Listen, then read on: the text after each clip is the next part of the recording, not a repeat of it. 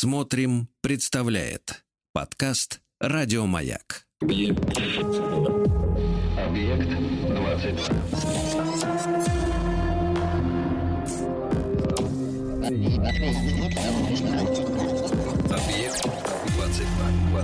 22. Объект 22. На маяке.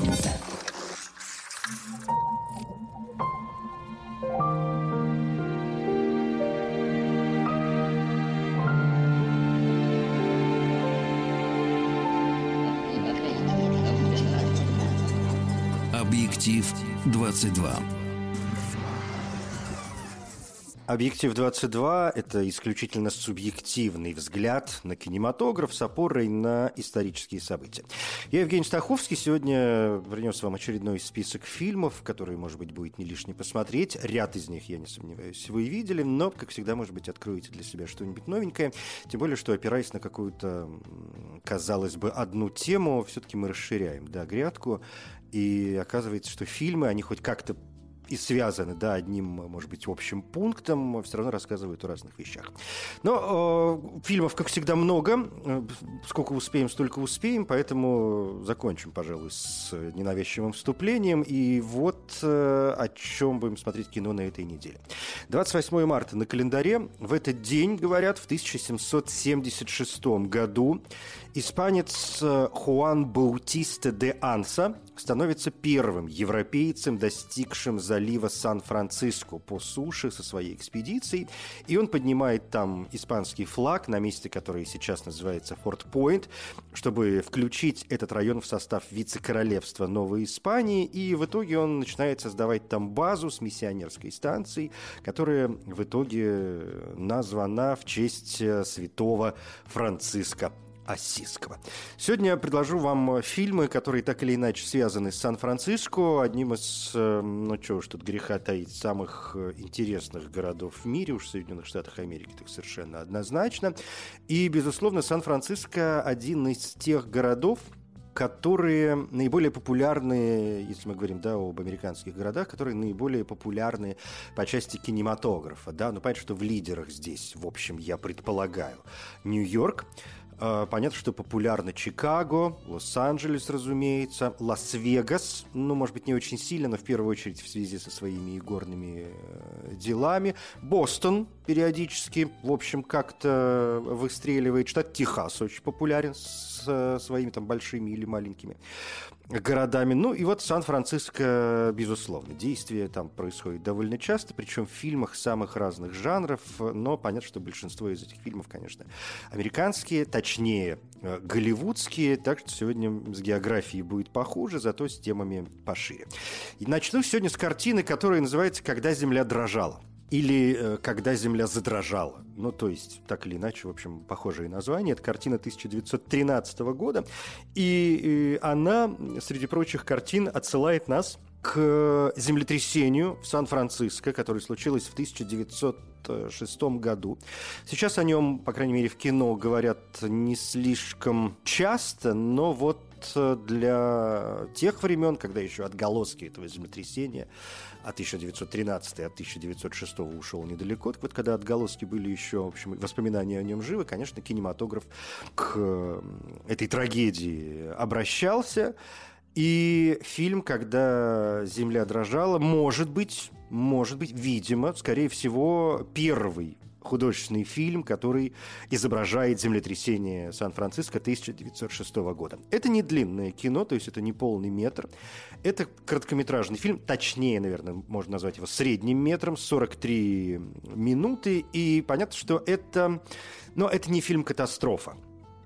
Сегодня фильмы катастрофы будут, но это не фильм катастрофа, это, в общем, э, романтическая, может быть, мелодраматическая история, где есть история, собственно, любви, любви Пол влюбляется в девушку, ее зовут Дора Симс, она дочь э, делового партнера отца этого молодого человека, и, в общем, они как-то поженились, это не всем нравится. Пол старший, их обоих зовут Пол, Пол старший ругается на сына, разрывает деловые отношения с э, Симсом. Полумладший идет работать к своему тестю, ну, то есть к Симсу, э, но без его ведома отец покупает акции компании, собирается ее разорить, ну, то есть сюжет закручивается с самого начала. И э, здесь в какой-то момент, все это происходит в Сан-Франциско, и в какой-то момент в городе происходит землетрясение, которое убивает, где, при котором погибает Симс, и это разрушает его бизнес. Дора берется за другую работу, чтобы обеспечить свою семью, ну и, в общем, дальше как процесс начинает развиваться. То есть в данном случае землетрясение не в центре всего этого дела, это одно из событий, которое поворачивает, да, благодаря которому история совершает некоторый поворот Гарри Майерс, Этель Клейтон э, в главных ролях. И, кстати, стремление режиссера, им был Барри О'Нил, э, быть максимально реалистичным при показе разных моментов, чуть не стоило жизни. Этель Клейтон, она чуть не погибла в аварии э, в момент съемок землетрясения, когда на нее упала люстра. Так что уже тогда, в общем, кино было, хотя нет, Сегодня как раз попроще, а вот тогда кино было довольно опасным делом. Продолжая тему землетрясения, не могу не вспомнить фильм «Шок». Это уже 1923 год, картина Ламберта Хиллера, знамена и примечательная, может быть, и в первую очередь э, тем, что в ней снимался Лон Чейни. Это выдающийся, конечно, совершенно актер. А один из самых эм, уважаемых э, людей в мировом кинематографе, человек, который очень много снимался, может быть, в первую очередь широкой публике, он известен благодаря фильмам ужасов, и он был известен как человек с тысячью лиц, поскольку Лон Чейни разработал э, техники макияжа, благодаря которым он делал, то есть сотворял со своим лицом, со своей внешностью такие вещи, которые сегодня вызывают э, восхищение. Поэтому, в общем, как-то очень я рекомендую вам обратить внимание на карьеру Лона Чейни, если вдруг вы раньше этого не делали. Но, мне кажется, его лик в фильме «Призрак оперы», наверное, знают совершенно все, даже, даже те, кто не смотрел вот тот старый «Призрак оперы» 1925 года. И вот в фильме «Шок» тоже играет Лон Чейни. Он играет э, гангстера, который э, прикован к инвалидному креслу.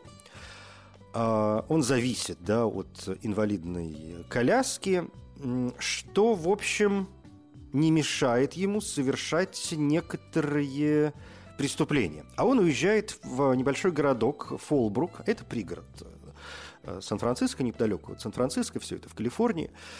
И он уезжает, значит, в этот городок, и там он э, вдруг обнаруживает, что вот атмосфера этого маленького городка впервые заставляет его почувствовать себя живым, да, то есть он э, начинает меньше чувствовать себя инвалидом, он, он дружит с привлекательной дочерью местного банкира, он влюбляется в нее, а, она его очень воодушевляет, благодаря ей он начинает думать, что он снова сможет ходить, может быть, даже, ну, короче, вообще начать жизнь э, заново. Но девушка, кстати, помолвлена в тот момент, что добавляет драматизма, и герой Чейни понимает, что такую прекрасную девушку никогда по-настоящему не привлечет такой человек, как он, и с, со своими физическими проблемами, да, и, может быть, со своим вот не вполне приличным э, прошлым. Там дальше, конечно, как это обычно, происходят разные события, но и в какой-то момент весь город оказывается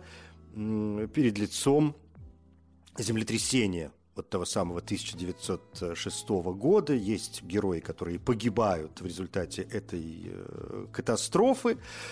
И, конечно, это землетрясение случается не просто так. Благодаря ему, естественно, и в этом фильме происходит некоторый очередной сюжетный э, поворот. Очень заманчивая картина, не длинная, 64 минуты. В общем, как одна серия сегодняшних сериалов, вполне можно себе позволить. 1923 год, картина «Шок». Дальше, наверное, стоит упомянуть фильм 1932 года. Называется он «Фриско Дженни». Это драматическая картина Уильяма Уэллмана с Рут Чартертон и Луи Калхерном в главных ролях. Это фильм, в котором э, девушка, жительница, разумеется, Сан-Франциско. Действие, разумеется, происходит в 1906 году. Она хочет выйти замуж за пианиста, но ее отец, а он владелец салуна, он категорически против этого. Ну, то есть не задачливое такое начало. Но тут начинается что? Да, землетрясение, которое убивает и пианиста, и ее отца опустошает город, и, в общем, девушке надо как-то что-то с этим делать, тем более, что она рожает ребенка.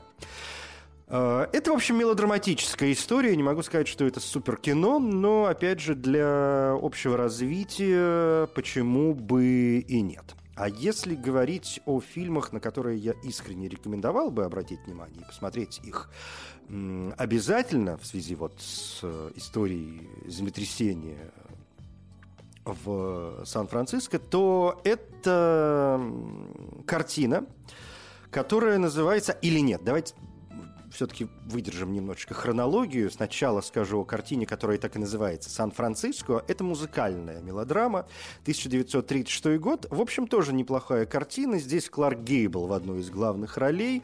Кларк Гейбл – один из главных э, актеров эм, «Зари» кинематографа и, в общем, раннего Голливуда, вот так, наверное, будет сказать правильней. И фильм «Сан-Франциско» начинается, действие в нем начинается в новогоднюю ночь 1906 года, незадолго до землетрясения, которое э, разрушит большую часть города уже довольно быстро. К э, владельцу ночного клуба Приходит девушка, она дочь э, священника и начинающая певица.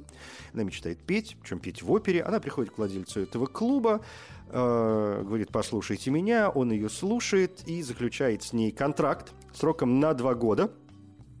Вскоре ее талант привлекает внимание владельца оперного театра. Он тоже приглашает Мэри на прослушивание. Но эм, вот этот Блэки Нортон, владелец ночного клуба, которого играет как раз Кларк Гейбл, он выступает против, сказать, минуточку, алло, у нас тут вообще есть некоторые договоренности, и вообще такая корова нужна самому. И дальше происходит вот это вот развитие и устремление девушки к большому искусству, к э, славе. Понятно, Мэри все-таки должна, мы понимаем, в какой-то момент дебютировать в, в опере, но, естественно, ей в этом будут э, мешать и, естественно, случается землетрясение, и город превращается в э, руины. В 1937 году этот фильм получил «Оскар» за лучший звук. Кроме того, он был номинирован э, Э, в категории «Лучший фильм» среди прочих. Есть и номинация «Лучшая мужская роль» Спенсера Трейси, который играет э, священник, выдающийся актер. В роли Мэри Джанет Макдоналд. Также там появляются Джек Холт, Джейси Ральф и Гарольд Хобер. А вот теперь к фильму, который я искренне рекомендую посмотреть. Это очень хорошая работа 1938 года. Фильм, который снял Анатолий Литвак – и эта картина, как минимум, привлекает внимание тем, что здесь снимается Бет Дэвис. Вообще можно смотреть все фильмы подряд с Бет Дэвис, выдающаяся актриса. Так вот, это одна из картин Бет Дэвис. Здесь же Эрл Флинн, это экранизация одноименного романа, а фильм называется «Сестры», и роман называется «Сестры», романа Майрона Бринига. И фильм начинается с бала, который состоялся в ночь перед президентскими выборами 1904 года. И вот там э, девушки, сестры прибывают на этот э, бал, конечно, с романтическими намерениями, с романтическими идеями. Э, конечно, все хотят найти себе как минимум женихов, как максимум э, мужей. Да, находятся люди, которые, в общем, готовы, наверное, сделать им в какой-то момент уже предложение. Но, конечно, есть и другие люди, которые, другие молодые люди, которые хотят помешать этим планам, потому что девушки разные, нравятся э, разным э, людям. И в итоге одна из сестер, Луиза, ее как раз играет Бет Дэвис, она уезжает э, ночью с, со своим поклонником Фрэнком, спортивным репортером из Сан-Франциско. Она уезжает с ним как раз в Сан-Франциско. А, ее сестры там выходят, в общем, замуж за других э, людей. Фрэнк, вот этот репортер, он в какой-то момент, э, в общем, решает ну, как бы так не слишком спойлить, он, э, в общем, решает уехать в какой-то момент из Сан-Франциско, чтобы начать все сначала, и он э, отправляется на корабль, который уходит в Сингапур.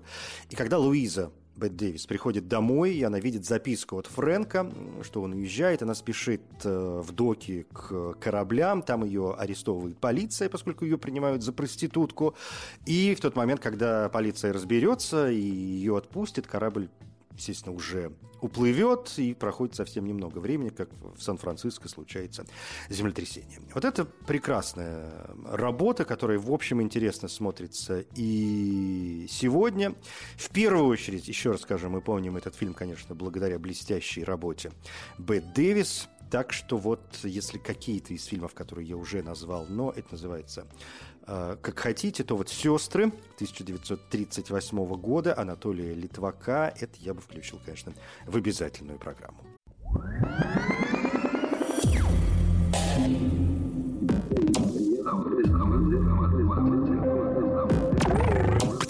Двадцать два. Объект 22.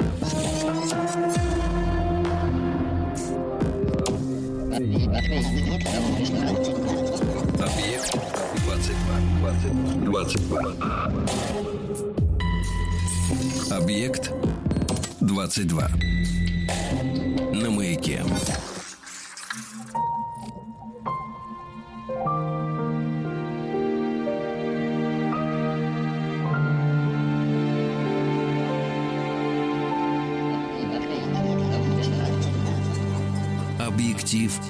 22.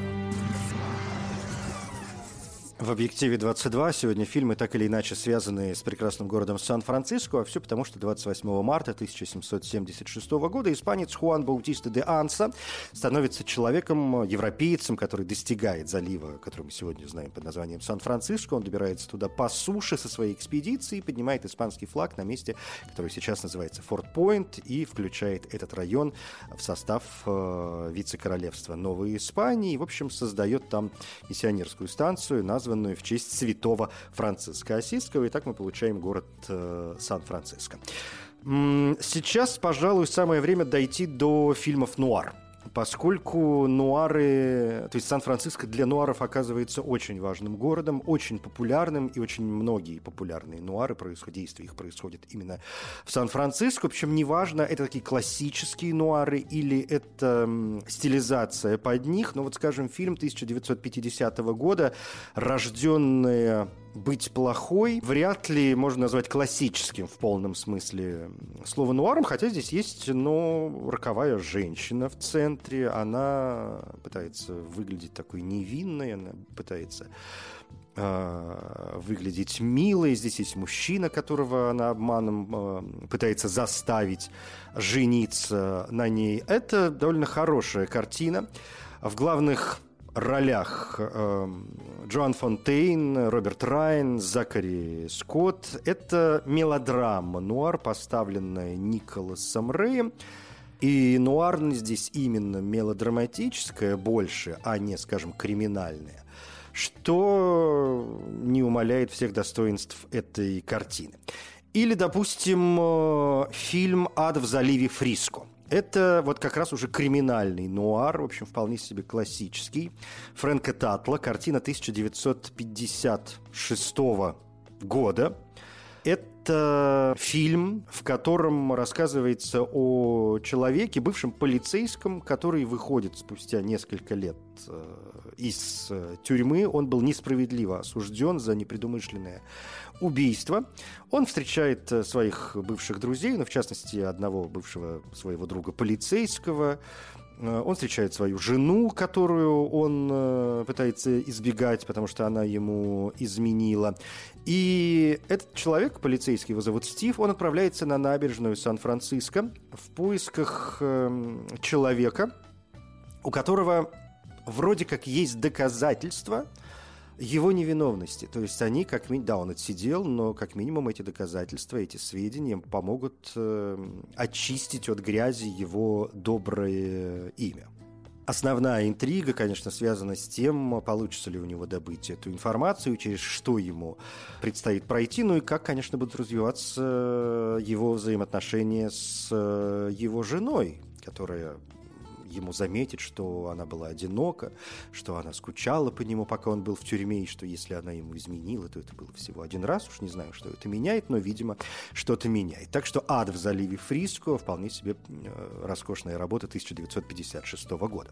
Ну, или как не вспомнить «Мальтийского сокола», картину 1941 года Джона Хьюстона, э, классический фильм «Нуар», один из самых великих фильмов в истории мирового кинематографа, с э, Хамфри Богартом в роли частного сыщика Сэма Спейда, вымышленный персонаж, главный герой романа Дэшела Хэммета «Мальтийский сокол», по которому был сделан этот фильм. Да, «Мальтийский сокол» 41 года – это не первая экранизация романа. Первая была, по-моему, в 31 году. Рой Дель Рут снимал э, эту картину, но вот фильм 41 года, конечно, все затмил собой, что только можно. И в «Мальтийском соколе» ведь тоже действие происходит в Сан-Франциско. 1941 год, частные сыщики, собственно, Сэм Спейд и Майлз Арчер, они встречаются с эм, девушкой, которая может стать их клиенткой, и она а, утверждает, э, что она разыскивает свою пропавшую сестру, которая сбежала из их дома в Нью-Йорке. И, видимо, может находиться в Сан-Франциско с э, каким-то человеком по имени Флойд Терсби. Один из сыщиков соглашается помочь вернуть ее сестру.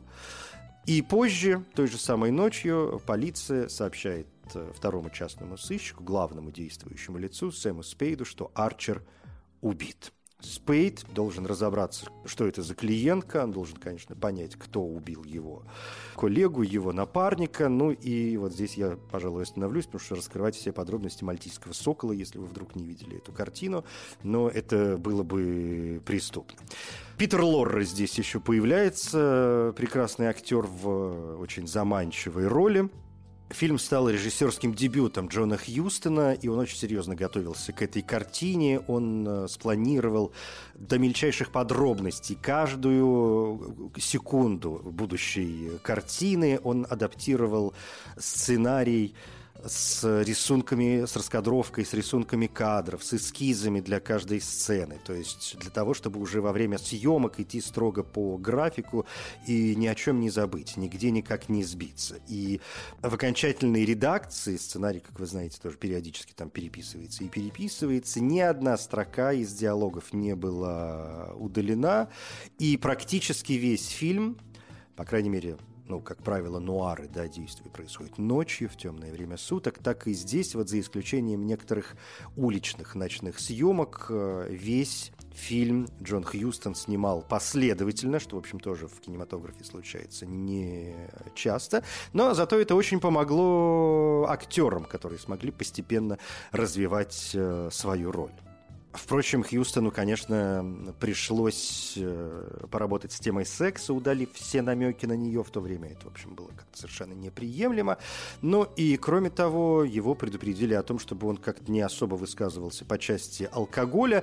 А, как мы знаем, опять же, ну вот употребление спиртных напитков и частое курение практически бесконечное. Это очень важные моменты для фильмов нуар. Ну, в общем, «Мальтийский сокол» тоже совершенно запросто вписывается в эту систему. В систему, я имею в виду, Сан-Франциско. Продолжая эту тему и отходя уже от э, нуара, но продолжая тему некоторой черноты, не могу не вспомнить фильм «Гарольд и Мот». Это роскошная совершенно работа, и это уже романтическая черная комедия 1971 года. Фильм э, Хэлла Эшби, смесь черного юмора с экзистенциальной драмой речь в которой идет о двух главных персонажей. Собственно, о Гарольде. Это 19-летний парень, который одержим смертью. Он то и дело инсценирует э, фальшивые самоубийства. Он э, регулярно посещает похороны, причем совершенно неизвестных для, для него людей. Он водит катафалк. Это очень все не нравится его матери, такой светской дамы. Она отправляет парня к психоаналитику, устраивает ему свидание вслепую, чтобы, в общем, как-то он нашел себе, может быть, девушку и отвлекся от своих черных э, мыслей. Но все все бесполезно. И вот однажды Гарольд встречает э, Мод, 79-летнюю женщину. Он встречает ее на похоронной месте. Она тоже на этих похоронах э, случайно, она не знает этого человека.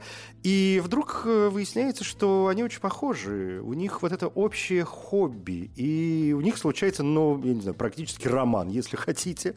И Гарольд, встретив Мод, практически впервые открывает для себя радость жизни, он находит в ней настоящий интерес, настоящий смысл.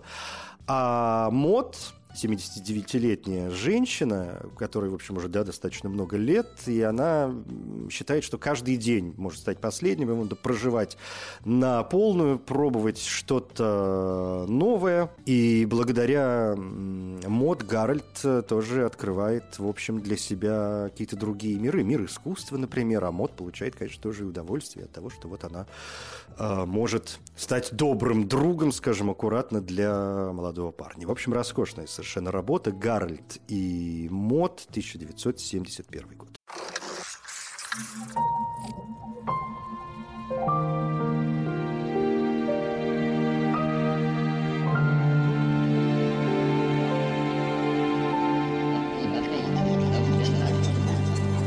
Объектив 22. Фильмы о Сан-Франциско или действия которых происходят в Сан-Франциско сегодня в «Объективе 22» под занавес несколько заманчивых пунктов и уже в режиме, конечно, галопирующем. Фильм «Фриско Кит» — это комедийный вестерн 1979 года, снятый Робертом Олдричем, что само по себе уже привлекает, что случилось с Бэби Джейн, «Целуй меня насмерть». В общем, перечислять заслуги Олдрича можно сколько угодно. Здесь в главных ролях Джин Уайлдер и Харрисон Форд. И речь э, идет о человеке, о Раввине, которого играет Джин Уайлдер, который прибывает в Филадельфию из Польши по пути в Сан-Франциско. Там он должен стать новым раввином. И у него есть свиток Торы для синагоги Сан-Франциско. А человек этот но поскольку он равин, и вообще, конечно, он, может быть, человек открытый и неопытный в э, путешествиях, и человек доверчивый, он встречается с мошенниками, которые заставляют его помочь оплатить повозку и припасы для того, чтобы ехать на Запад, потом грабят э, этого Авраама и оставляют его с остатками разбросанных вещей на пустынной дороге в Пенсильвании, но э, этот Авраам все же стремится добраться до Сан-Франциско, и мы должны понять, в общем, доберется он до него или или нет. Картина «Харви Милк» 2008 года, тоже совершенно непредставимо без э, Сан-Франциско. Фильм, который снял Гас Ван Сент. Блистательная роль Шона Пена, который играет политика. Харви Милка, работавшего с э, правами человека. И в данном случае Сан-Франциско выступает как э, такой символ свободы, символ свободного города, хотя, в общем, конечно, не без э, нюансов. Здесь еще и Джеймс Франко совершенно прекрасный, и Диего Луна, и Джош Бролин, и Эмиль Херш можно вспомнить. Ну, в общем, роскошная работа. Сразу два фильма Дэвида Финчера не могу не вспомнить. Во-первых, это роскошный триллер под названием «Игра», снятый по сценарию Джона Бранкато и, Май... и Майкла Ферриса. Фильм рассказывает об истории очень богатого банкира. Его играет Майкл Дуглас. И его преследуют воспоминания прошлого. Жизнь у него, в общем, как-то, конечно, удалась, мы можем сказать, но она лишена впечатлений, лишена всяких разных эмоций. И по предложению своего брата, еще, кстати, одна роль Шона Пэна в сегодняшнем списке, он решает сыграть в интересную игру, которая кардинально изменит судьбу главного героя и превратит его в жизнь в абсолютный хаос и поставит под угрозу все, что у него э, есть. Очень захватывающий фильм с прекрасными ролями, с отличными съемками и действия происходит, собственно, в Сан-Франциско. Главный герой живет в Сан-Франциско.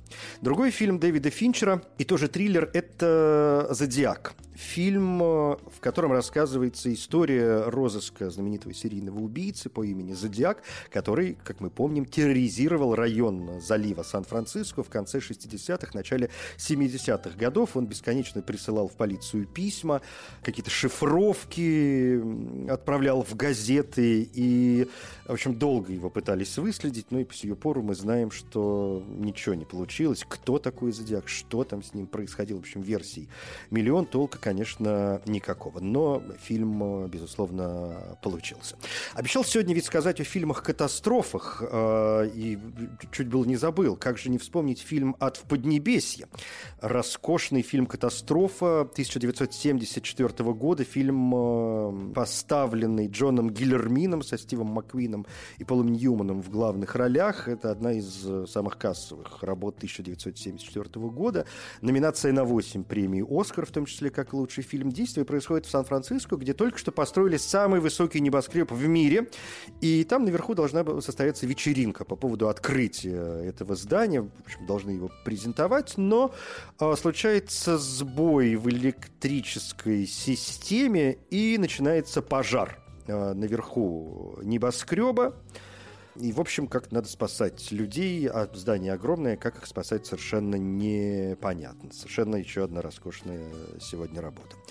Майкл Дуглас, о нем придется вспомнить э, еще раз. Раз уж мы заговорили о триллерах, вернемся к триллерам после фильмов «Катастроф», то один из самых главных триллеров вообще за всю историю триллеров, может быть, главный символ триллеров, по крайней мере, их серьезного расцвета в 90-е годы, это, конечно, «Основной инстинкт» Пола Верховена по сценарию Джо Эстерхаза о детективе полиции Сан-Франциско, который расследует э, убийство богатой э, звезды. И он в ходе расследования запутывается в своих отношениях с загадочной писательницей, которую играет Шерон Стоун. Вот тебе еще одно Сан-Франциско э, смешивая, может быть, триллеры с ужасами, а может быть, местами и с катастрофами. Как не вспомнить фильм «Птица» Альфреда Хичкока? Да, действие там происходит, в общем, целиком практически в другом месте, но, извините, начало 60-х годов, и девушка светская львица, которая знакомится в зоомагазине с молодым адвокатом, который хочет купить неразлучников для своей э, сестры, знакомится и с ним в зоомагазине именно Сан-Франциско. А если мы говорим о Хичкоке, то здесь надо вспомнить и главную его работу, вообще лучший фильм э, за всю историю кинематографа, который называется «Головокружение», где речь идет о полицейском, который влюбляется в женщину, склонную к самоубийству, а у него страх высоты, и все это это действие происходит, э, разумеется, в Сан-Франциско. Здесь бы я вспомнил еще «Планету обезьян. Революцию» и «Годзиллу» 2014 года, но как-нибудь в другой раз. Это «Объектив-22». Я Евгений Стаховский. Спасибо.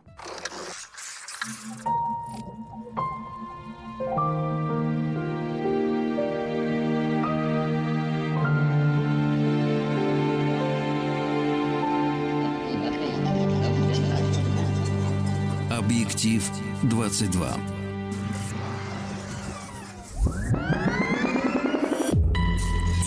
Объект 22. На маяке. Еще больше подкастов маяка. Насмотрим.